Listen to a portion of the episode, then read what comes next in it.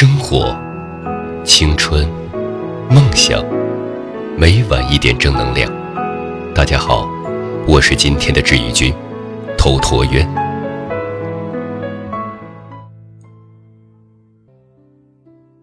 今天给大家带来的这个故事，是一个女生对前男友的内心独白。曾经有那么十年，我是。想要和你在一起的。今天你结婚了，新娘我也认识，你妈妈应该很高兴。你们两个人挨桌敬酒，你的兄弟们都凑在一起，庆祝这个喜庆的日子，开你和新娘的玩笑。我估计。他会娇羞的笑，只是不知道你会不会恍惚，不合时宜的想起，以前你也想过牵着另一只手，白头偕老。但是我希望你不要想起。有人说结婚是年轻的终结，我有些心痛，让你终结年轻的人不是我。又万分庆幸，那个人不是自己。但是，也曾经有那么十年，我是想要和你在一起的。二零一六年，你给我打电话说你要结婚了，我把身子往椅背上靠了靠，突然不知道怎么回答。电话的间隙有些尴尬。刚好同事喊我，我就顺势挂了电话，然后轻轻的吐出了一口气。我想，以后你应该不会再给我打电话了，哪怕是所谓出自朋友间的问候，也再无可能了。没想到，我第一次没参加朋友的婚礼，竟是你的。亦或者，其实你已经忘了曾经说过。以后结婚肯定不请我。你说怕看到我心里会难受。如果最后牵的不是我的手，那时的我虽然嘴上没说，心里却满是感动。而现在的你，还是打了这个电话。最后，我托狗哥给你送去了礼金，没有到场。也许是最好的新婚祝福吧。毕竟我们之间的故事，你媳妇都知道。两千一五年年初，你约我在公园见面。你说你在追一个女生，很辛苦。她面对家里的反对，并不那么坚持。你和我说着你们两个月的相处细节。我看着远处的霓虹灯，陷入沉思。爱情这东西，真的是一物降一物。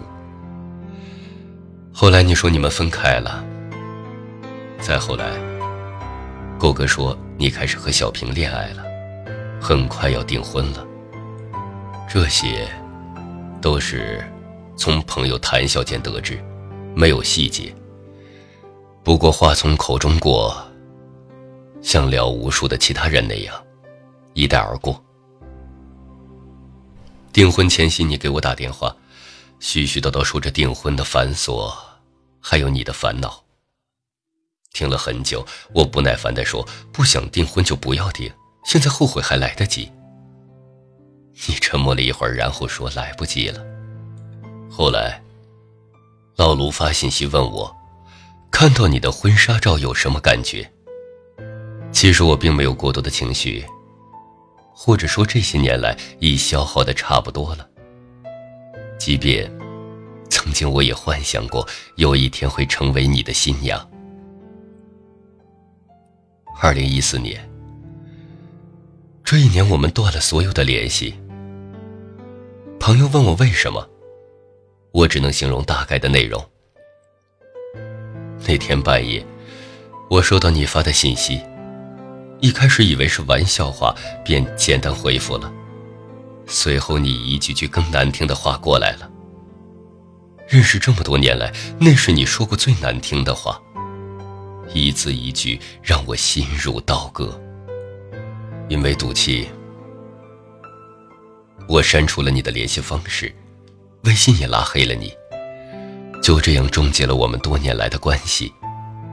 没有了彼此，很长一段时间我们都有不适。每次失眠，拿起手机，按照记忆按出那串数字，最后还是没有拨打出去。我固执的坚持，你不道歉，我就不会原谅你。过去很久，你认错回头，我觉得意义不大了。再后来，你给我打电话。因为资金周转不开，又欠着别人。本来不开口的你，还是找我开口了。我想也没想，就给你转了钱。你知道那个数字对我的意义，你也惊讶我这点工资能省吃俭用出这么多。你说很佩服我，我不知道还能对你说些什么。二零一三年。我第一次跟爸妈说了你，不管不顾，想要和你在一起。爸爸超级生气，就差抽我几个耳光。妈妈躲在角落里抹眼泪，反对的原因莫过于我们的学历、经历、背景等因素。你也知道，你的工作在我爸妈眼里就是不上进，还有你的小痞子形象也是人人皆知。同一个地方的人，彼此都是知根知底。我翻开之前为你写过的日记，看着我们曾经以为的小美好，一遍遍的读。虽然写的极其幼稚，但是因那些细小情节变化而变化的情绪，或烦忧或幸福，都让我觉得无比强烈的想跟你在一起，想拥有你。我就像等着结婚的小媳妇，一会儿紧张不安，一会儿兴奋开心到不行，好像真的嫁给你一样。回福州的前一晚，爸爸问我：“如果你真的在乎我，为什么知道家里强烈反对，却不曾主动上门争取？”我把这个想法告诉你，让你去找我爸妈，在他们面前表现一下。可是，你不假思索地说你不敢去，我不在。到底是我爸妈说对了，还是你的反应让我坚持的堡垒瞬间崩塌？或者更深层次来说，我们都不如我们想象中的那么在乎彼此。二零一二年，我们仍旧保持着联系，像是多年的朋友之情。还是那份始终没有彻底斩断的情愫在呢，两个人都没去挑破。毕业后，我留在福州，除了基本工资之外，大学开的网店也是我收入的一小块来源。七夕那会儿，你说你要来福州玩，住在我家附近的酒店。我白天上班，晚上和闺蜜忙着送货，没有时间关心你。毕竟。那会儿能在节日多送几个货，我就有一百多的收入。第二天早上你直接回家了，也是后来你才告诉我，你知道我喜欢玫瑰花，特意买了一大束，等着我下班后给你电话。可惜那会儿我压根没想那么多，最后，你把花扔在了西湖里。二零一一年。我每次回老家，你有时间都会带我去搜罗各种美食，或者带我和你的兄弟们一起去 KTV。我和小姐妹们出去逛街，你也总是考虑到老家那段没有路灯的小路，开车接送我们。所以姐妹们也觉得有你，或许也是挺幸运的一件事儿。有一次，我们在街上碰到你的朋友，他们自然地喊了我一声嫂子。你紧张的不知所措，轻声说着“对不起，对不起”。我没告诉你，其实心里早已乐开了花。每年初二，狗哥、辉哥，还有我们俩都会去仙公山。有时候晕车，我总会自然靠在你的肩上，看着我难受，你会很着急。你的眼里满满都是宠溺的深情。此时，也许我们俩的眼里都还是彼此的。不管今日的关系如何，我都不想去否认这些美好。二零一零年，你在回老家前，我们在厦门一起过的二十岁生日。你带我去彭浪屿，带我去海边，给我买蛋糕。你倾其所有的给我，把所有能给我的浪漫都给了。点燃蜡烛。你还是很紧张地问出那个问题：“我们还能在一起吗？”我当时玩笑说：“等你有房有车之后吧。”你半分思考都没有，随口而出：“怎么可能？”说厦门的房价那么贵，这辈子怎么可能会买得起？那时候，与其说是对你感到绝望，不如说，是对我们原本没有过多希望的未来感到绝望。那会儿我根本不懂房价具体概念，只是觉得你怎么轻易否决了对美好生活的期许。所有关物质的，我都妥协了。你每去一个单位上班，总要不了多久便觉得什么事儿都不顺心，然后由着性子辞职不干。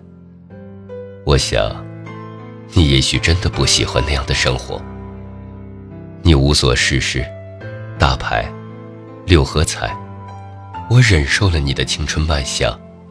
有时你不务正业，但也没见你比那些厂里上班的人挣得少。我那会儿想，这样其实也可以。可是我却怎么也不能忍受身体给了别人。特别是在那个时期，哪怕你之后几年总为这个错误默默改变，我心里的芥蒂还是会时不时的隐隐发作。即便我很愿意为你挣扎，说到底，我们可能还是没有那么喜欢彼此。不然，就是真的太累了。那女孩其实也没多久就和你分开了。我也知道是你兄弟把那女生直接带去你家。你气愤的是没成功和我突破那层关系，然后你就和那个女生睡了。真的。你虽然不是劈腿或者背叛我，让我无法释怀的是，我在等你，你却在别人的怀里。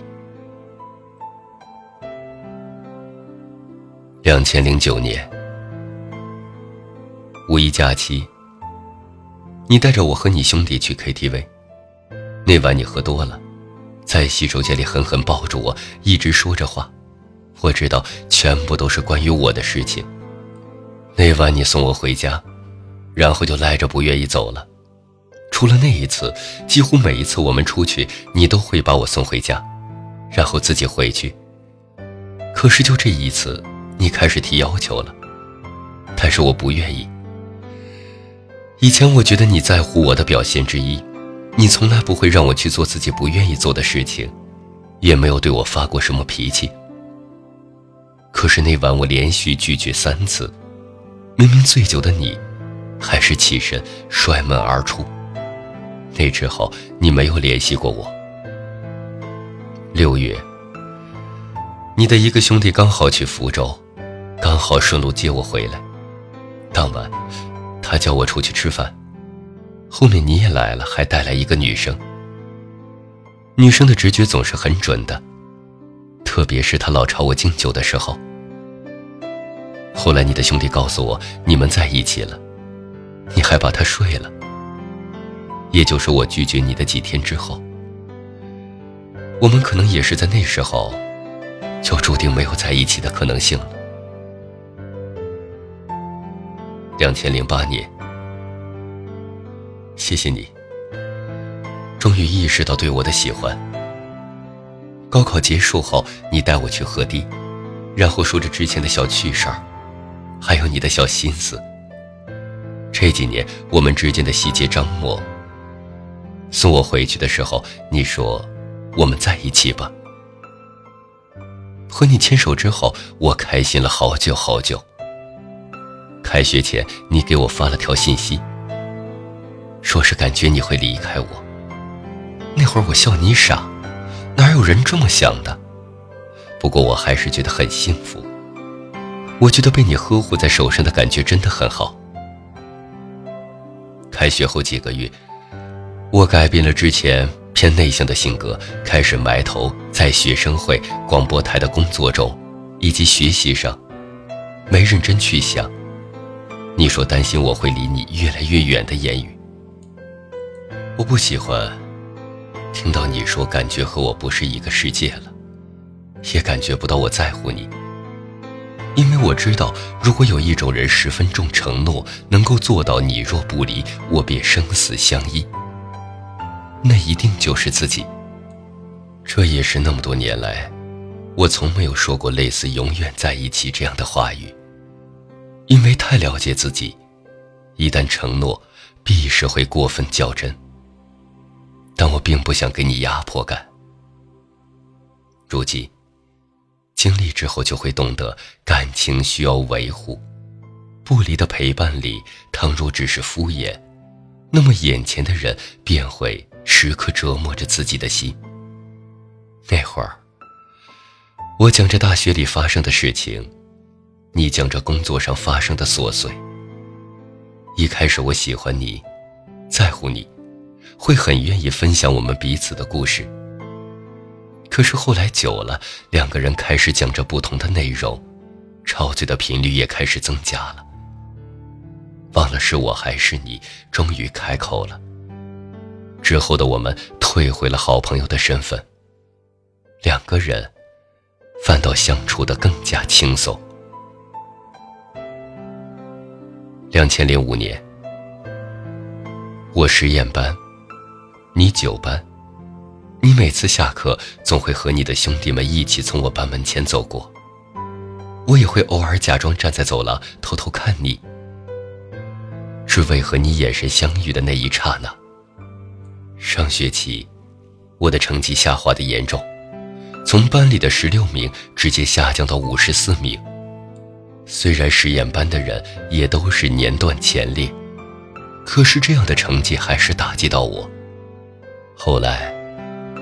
外走进我的生活，开始给我补习。在别人看来，两个重点学生走到一起很正常。可是别人不知道的是，外从初一就知道我的心意。后来一次段考，我的数学从八十八直接到一百三十六分。之后，我们便在一起了。两千零三年，升了初中部，我三班，你九班。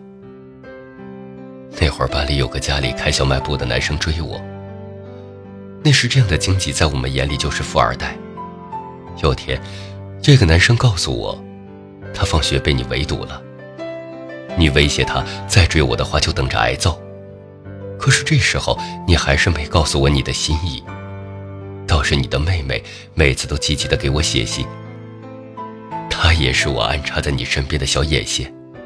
每次通信，我总希望字里行间满满都是你的信息。我像一个侦探，窥察着你的细节里有我的存在。只要有个细节说明你喜欢我，我就可以开心好久好久。两千零二年。班长竞选的那一天，我开始注意到你，原因是杨老师竟然让小魔头的你来和我竞选。也许小时候骨子里就已经埋下不服输的精神，所以自那以后便记住了你。后来我是班长，你是副班长，大概故事也就是这个时候开始了。如今再回首。从不曾后悔，只是我们终究还是各自有了各自的生活。这个故事到这里就结束了。好朋友们，晚安。